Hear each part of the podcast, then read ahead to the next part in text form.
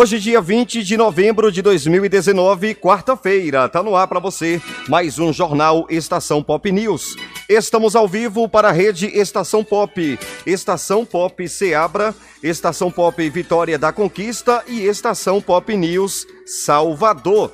Agradecemos a colaboração da Agência Nacional Portal Amirte, Agência do Rádio e Rádio Justiça. E, claro, a redação super competente da Estação Pop News Salvador. Jornal Estação Pop News. O oferecimento Pangola Veículos, Sul América, Odonto Brava, MM Motos, Café Chapada e Churrascaria. Siga bem.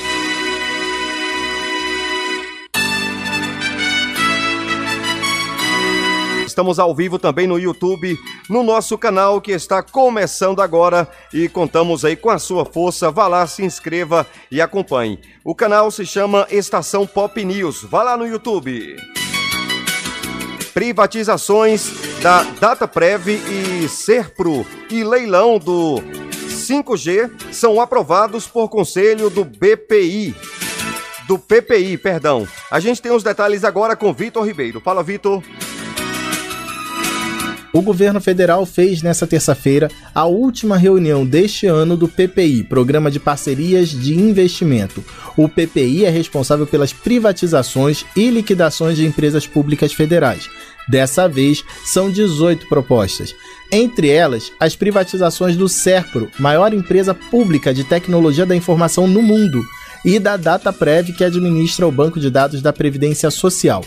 A secretária especial do PPI, Marta Seiler, também anunciou o leilão da frequência de internet de quinta geração 5G previsto para o ano que vem. O leilão deve ocorrer provavelmente no segundo semestre de 2020. Até lá tem a fase de audiências públicas, de envio do edital para análise do Tribunal de Contas da União e então é, ocorre o leilão. O comitê do PPI encomendou estudos de parcerias para a EBC, Empresa Brasil de Comunicação.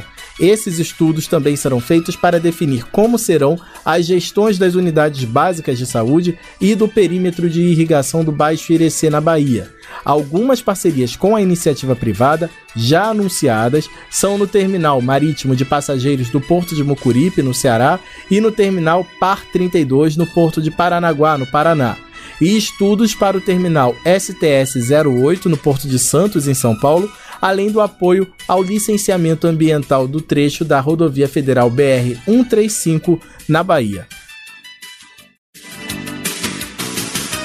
Jornal Estação Pop News.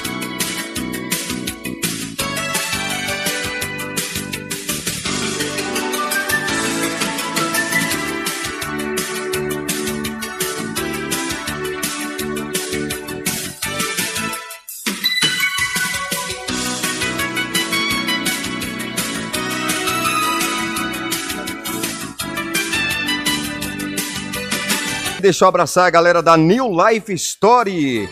Meu amigo Sodré, grande abraço. Grande Claudenor, quero mandar um abraço para Wesley, o gerente da New Life Story em Ceabra. E quero abraçar também a equipe New Life Story em Salvador Cabula. Valeu, galera da New Life. Obrigado pela audiência. Jornal Estação Pop News. Já já tem o tempo e a temperatura no oferecimento Sul América e Café Chapada.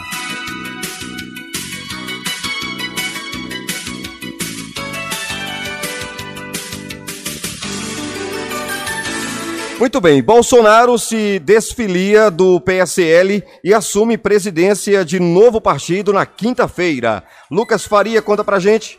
Após confirmar a criação de um novo partido e assinar a sua desfiliação do PSL, o presidente Jair Bolsonaro vai assumir a presidência do partido na cerimônia de lançamento da nova sigla na próxima quinta-feira. Em conversa com jornalistas nesta terça-feira, o porta-voz da presidência da República, Otávio Rego Barros, afirmou que Bolsonaro não deve permanecer na direção da legenda porque acha conflituoso acumular a responsabilidade de comandar o país e o partido nós estávamos conversando e ele destacou que, embora colocando-se à disposição, ele vê algumas dificuldades de, em sendo presidente, ou seja, líder do poder executivo, também levar adiante a direção desta nova legenda, mas não descartou esta possibilidade. Otávio Rego Barros informou que Bolsonaro fará novos estudos da reforma administrativa antes de devolvê-la ao Congresso Nacional. Ele vem fazendo análise com relação a essa reforma administrativa, primeiro porque ele gostaria de destacar a importância que ele atribui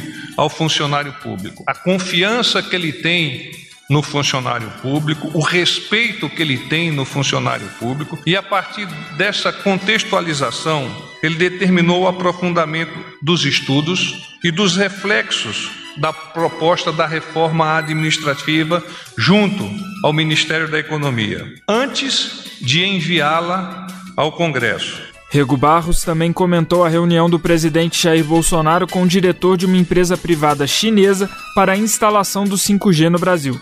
No encontro foi discutida a implantação da tecnologia no país. A frequência do 5G deve ser leiloada em 2020. Nessa terça, a tecnologia foi incluída no programa de parcerias de investimento, responsável pelas privatizações das estatais. Lembrando que nós estamos ao vivo também em podcast no seu agrega, aliás, ao vivo não. Estamos em podcast no seu agregador de podcast preferido. Tudo isso aqui no final vira podcast. E estamos ao vivo em todas as plataformas de rádios online e ao vivo também no Deezer. Petrobras fecha contrato de venda da Liquigás por 3,7 bilhões. A Petrobras anunciou nesta terça-feira a assinatura da venda da totalidade de suas ações da Liquigás Distribuidora. O valor da venda é de 3,7 bilhões. Quem conta pra gente os detalhes é Fabiana Sampaio. Fala, Fabiana. A Petrobras anunciou nesta terça-feira a assinatura da venda da totalidade de suas ações da Liquigás Distribuidora. O valor da venda é de 3 bilhões e 700 milhões de reais. A Liquigás atua no engarrafamento, na distribuição e na comercialização do GLP, gás liquefeito de petróleo no Brasil. Presente em quase todos os estados brasileiros, ela conta com 23 centros operativos, 19 depósitos, uma base de armazenagem e carregamento rodoferroviário e uma rede de aproximadamente 4.800 revendedores autorizados, tendo mais de 21% de participação de mercado. As ações foram vendidas para as empresas Copagás, quinta maior empresa de GLP do Brasil, e Nacional Gás Butano. As informações foram divulgadas em nota distribuída pela Petrobras. A operação está de acordo com as diretrizes para desinvestimentos da empresa e com o regime especial de desinvestimento de ativos pelas sociedades de economia mista federais, previsto em decreto de 2017.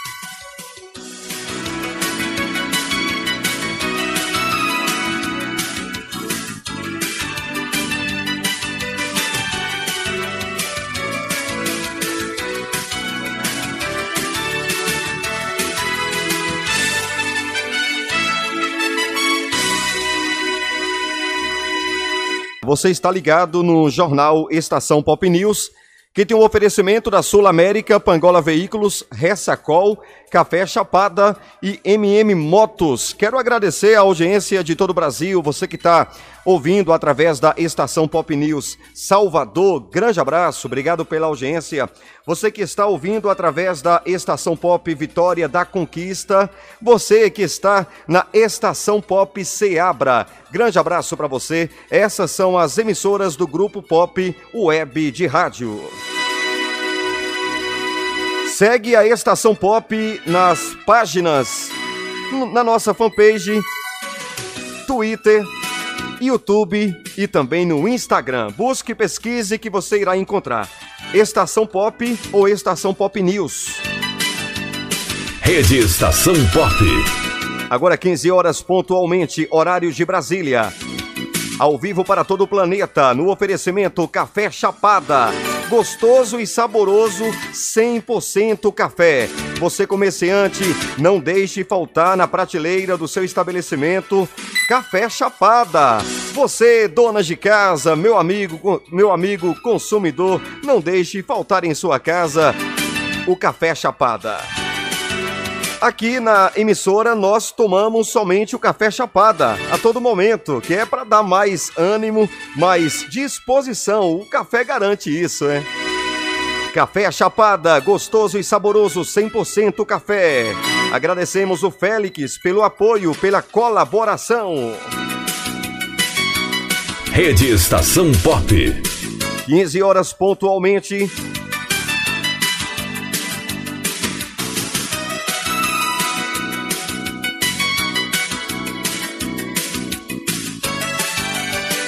IBGE mostra estabilidade na taxa de desemprego em 25 dos 27 estados.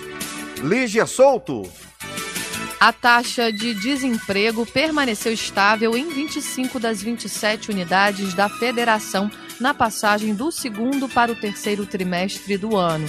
Os dados constam na pesquisa nacional por amostra de domicílios contínua trimestral, divulgada nesta terça-feira pelo IBGE, Instituto Brasileiro de Geografia e Estatística. A taxa geral de desocupação no país, no período de julho a setembro, ficou em 11,8%, abaixo dos 12% registrados no trimestre anterior. O estado de São Paulo foi o único a apresentar queda nesta comparação. A taxa recuou de 12,8% para 12%. A pesquisadora do IBGE, Adriana Berengui, esclareceu que o resultado foi decorrente da redução do número de desempregados e não em função do aumento da ocupação. Ela ressaltou ainda que o movimento foi concentrado em uma atividade específica, no setor da construção. Essa queda da desocupação, no caso de São Paulo, ela foi impulsionada por uma redução de 217 mil pessoas desocupadas a menos no terceiro trimestre. É, você teve menos pessoas desocupadas, é, a expansão pelo trabalho veio da construção, ou seja, o setor de construção individualmente ele absorveu mais 118 mil pessoas no terceiro trimestre de 2019 e permitiu que o Estado como um todo tivesse uma redução aí da sua desocupação. Por outro lado, Rondônia foi o único estado com alta no índice, passando de 6,7% para 8,2% quando avaliado o segundo e terceiro trimestres. Seguindo a mesma base de comparação, as maiores taxas de desemprego foram observadas nos estados da Bahia, Amapá e Pernambuco. Na outra ponta, Santa Catarina, Mato Grosso do Sul e Mato Grosso registraram os menores níveis. Ainda de acordo com o IBGE, a desocupação aumentou em Goiás e Mato Grosso quando olhamos o terceiro trimestre de 2019 frente a 2018. Três estados tiveram queda neste tipo de comparação: São Paulo, Alagoas e Sergipe. A pesquisa do Instituto também aponta que no terceiro trimestre de 2019, o país tinha quase 3 milhões e 200 mil pessoas à procura de emprego há dois anos ou mais, o que representa 25,2% dos 12 milhões e meio de desocupados do país. Em relação ao terceiro trimestre de 2018, houve uma redução de 1,2% no que se refere ao contingente de desempregados há pelo menos dois anos. A pesquisadora do IBGE destacou, no entanto, que ainda é cedo para afirmar se está se desenhando uma tendência de queda. É, houve uma pequena redução, a gente não, não sabe dizer ainda se isso é um movimento que vai inaugurar um, uma tendência de queda constante, né, de, desse, desse número de, de pessoas que procuram trabalho há mais de dois anos. Ele deu uma caída de fato, depois a gente tem que observar os resultados que a gente ainda tem para os próximos trimestres para ver se realmente o, as pessoas estão sendo absorvidas mais rapidamente ou não. Mas, de fato, esse terceiro trimestre trouxe aí um ponto diferente, né? um movimento diferente do que a gente vinha observando desde 2014. A taxa composta de subutilização da força de trabalho, que é o percentual de pessoas desocupadas ou subocupadas por insuficiência de horas trabalhadas, ficou em 24% no país, no trimestre encerrado em setembro. Maranhão e Piauí apresentaram estimativas acima de 40%. Os menores índices foram observados em Santa Catarina, Mato Grosso, Rio Grande do Sul e Mato Grosso do Sul. Siga a Estação Pop News no Instagram. Rede Estação Pop. PL prevê pausa para ginástica laboral em jornadas de trabalho. Isso vale, claro, acima de seis horas. Jornadas de trabalho acima de seis horas. O projeto de lei acrescenta parágrafo na CTL fixando 30 minutos para desempenho de exercícios funcional em locais de trabalho com jornadas mais longas. Quem explica pra gente é Jalila Árabe. Fala, Jalila. O intervalo de 30 minutos para realizar exercício funcional durante a jornada de trabalho agora pode virar lei. O PL 3424 de 2019 do deputado Charles Fernandes pretende alterar o artigo 71 da Consolidação das Leis Trabalhistas, que prevê pausas em jornadas com mais de seis horas de duração. O artigo em questão traz a obrigação de o empregador conceder intervalo para repouso ou alimentação. O projeto de lei quer inserir mais um parágrafo ao artigo, fixando o um intervalo de 30 minutos para a realização de exercício funcional para o empregado que tiver uma carga horária superior a seis horas de trabalho. O autor do projeto acredita que a iniciativa não é um privilégio dado aos funcionários, mas uma medida cautelar para melhorar o condicionamento físico dos colaboradores. Ele vai ter a condição de produzir ainda muito mais no seu ambiente de trabalho, junto com seus colegas, junto com toda a equipe, junto com a empresa onde ele trabalha, que vai sair ganhando sem ter problemas de estresse durante anos, durante meses, durante semanas de trabalho. A professora de Educação Física da Rede Pública de Ensino do Distrito Federal, Vanessa Del Bianco, explica que a atividade física é benéfica para a saúde e bem-estar, independentemente da ocupação das pessoas. Na opinião dela, o exercício funcional traz muitos ganhos aos trabalhadores, além de aliviar as dores por movimentos repetitivos. Além da prevenção de lesões, a ginástica laboral traz benefícios como alívio do estresse, melhora da postura e da circulação sanguínea. E de maneira geral, quando realizada em grupo, ainda promove interação, descontração, fortalece o trabalho em equipe, influenciando um ambiente mais leve e satisfatório. Mesmo praticando atividade física regularmente, a analista de controle de investimentos Yasmin Messias, de 22 anos, é participante assídua da ginástica laboral no lugar onde trabalha.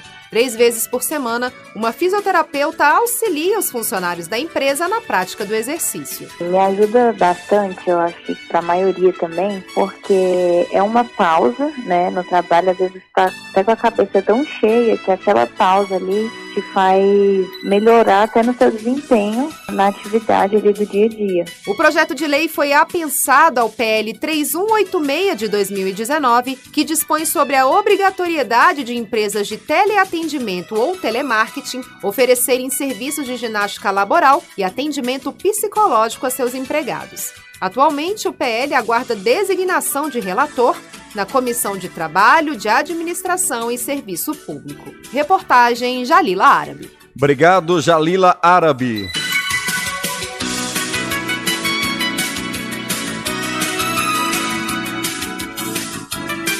Jornal Estação Pop News. Muito bem, agora 15 horas e 9 minutos e estamos no oferecimento do Gás Chapada. Ligou, chegou, ligou, chegou. Gás Chapada e seguro demais. Falo no oferecimento Pizzaria Tribos. Alô, Neto, Pizzaria Tribos, aquele abraço. Jornal Estação Pop News, ao vivo para a Rede Estação Pop.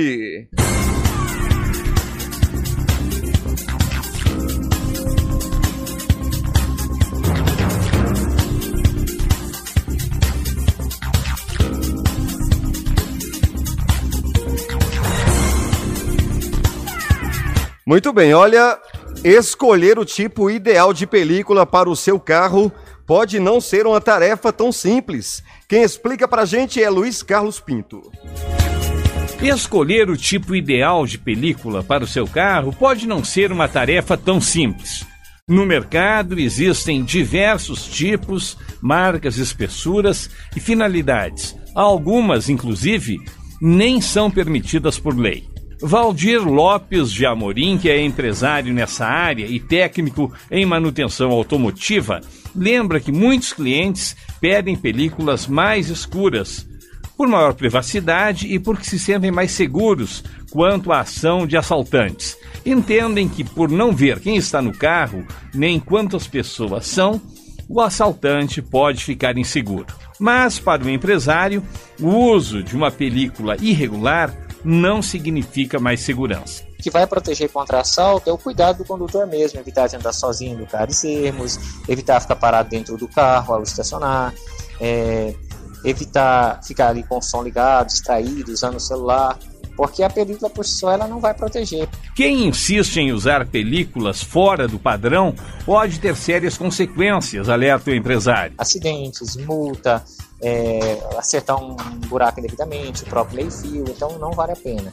O ideal é colocar a película adequada, que geralmente é G20 nos vidros dianteiros, né? E no máximo a G5 no vidro traseiro. E no para-brisa, se for colocar uma película, tem que ser aquela totalmente transparente. O gerente de exames e inspeção técnica veicular do Detran, Nael Cardoso, explica que reduzir a visibilidade nos veículos é uma falta grave e que o motorista deve estar atento às normas. O para-brisa dianteiro nunca. Porém, das portas poderá ser instalado a película indicada G35, enquanto que nos outros vidros a película G20. Isso fará com que tanto a fiscalização de rua quanto a fiscalização no ato de uma vistoria para transferir a propriedade seja respeitado desde que lá na película exista a marca d'água indelével do instalador e o percentual de, de transparência. Nael Cardoso estima que cerca de 80% dos veículos que usam película estão irregulares. Sim, estão. Na minha percepção, em torno de 80% que utilizam a película estão infringindo a legislação, seja na parte de está mais escuro do que o permitido, seja também pela ausência da marca d'água indelével, que é a chancela que indica quem é o instalador daquela película e qual é o percentual de transparência que ela indica. Então, ele está utilizando um, um uma película que o instalador é pirata porque não tem a chancela. O gerente do Detran diz que os veículos com películas irregulares são barrados durante a vistoria no Detran. Os motoristas retiram a película, fazem a vistoria e muitos depois voltam a colocar películas fora do padrão. De Brasília, Luiz Carlos Pinto. Obrigado, Luiz Carlos Pinto. Pela primeira vez na história, os influenciadores digitais ultrapassaram as marcas no número de condenações no, no Canar, aliás, no Conar. Conar por publicidade velada.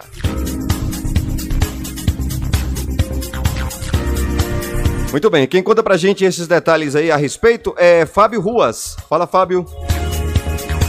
Pela primeira vez na história, nos 40 anos de existência do Conselho Nacional de Autorregulamentação Publicitária, CONAR, a entidade registrou que os influenciadores digitais ultrapassaram as marcas no número de condenações por publicidade velada. São youtubers e blogueiros que usam principalmente o Instagram e o YouTube para indicar o uso de produtos, mas sem informar ao público que a postagem está sendo feita porque a empresa está patrocinando o blog. A publicitária e estudante de jornalismo Denise Lima é blogueira e digital influencer. Ela conta que nos posts que faz diferencia parceria de publicidade. A partir do momento que eu tenha um cliente que está me pagando para divulgar um serviço ou produto dele, eu deixo isso bem claro que é publicidade para os meus seguidores. Agora, a partir do momento que é parceria, não, é divulgado de uma forma mais leve, é divulgado de uma forma mais descontraída. O vice-presidente da Comissão de Direito do Consumidor da subseção de Taguatinga, da Ordem dos Advogados do Brasil no Distrito Federal, Diviran Francisco Gonçalves, explica que o consumidor tem o direito de saber se a postagem é paga ou não. Com isso, ele pode ter uma visão crítica sobre a informação divulgada.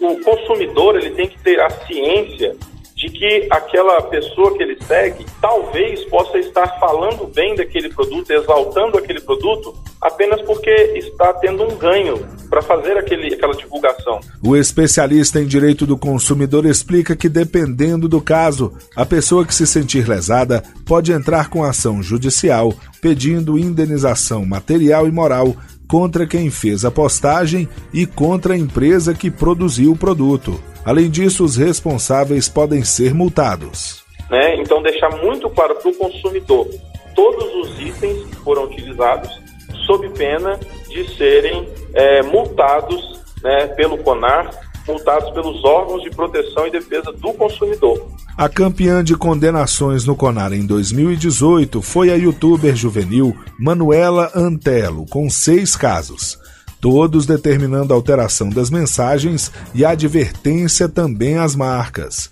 A vencedora da edição de 2017 do Big Brother Brasil, Emily Araújo, e a atriz Karina Bach também estão entre os influenciadores digitais punidos pelo CONAR. De Brasília, Fábio Ruas. Agora vamos para Minas Gerais. Olha, o Ministério Público investiga irregularidades no governo de Minas durante a gestão de Pimentel. Uma operação do Ministério Público investiga irregularidades contratuais feitas pelo governo de Minas durante a gestão do ex-governador Fernando Pimentel, do PT, entre 2015 e 2018. O órgão informou que o governo pode ter pago 74,5 milhões indevidamente a fornecedores. Fala, Vitor.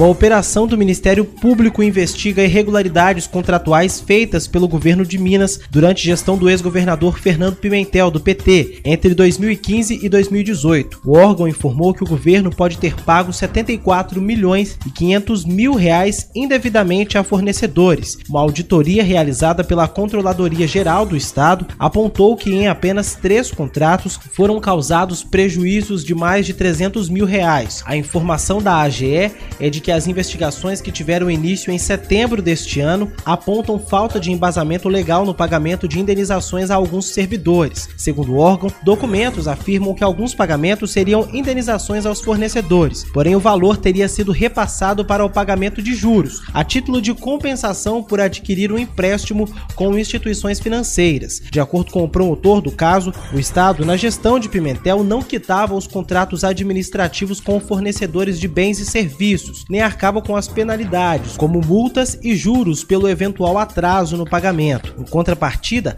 o governo indicava um banco aos fornecedores. Daí os valores eram vendidos por uma taxa de desconto e recebia posteriormente indenização do governo por optarem pela financeira. Os três contratos encontrados com irregularidades são das construtoras EF Projetos e Engenharia, construtora Sinarco e construtora Itamaracá. Do portal Amirte em Belo Horizonte, repórter Vitor Veloso. Obrigado, Vitor. Obrigado, Portal Amirte em Belo Horizonte. Obrigado, Rádio Nacional.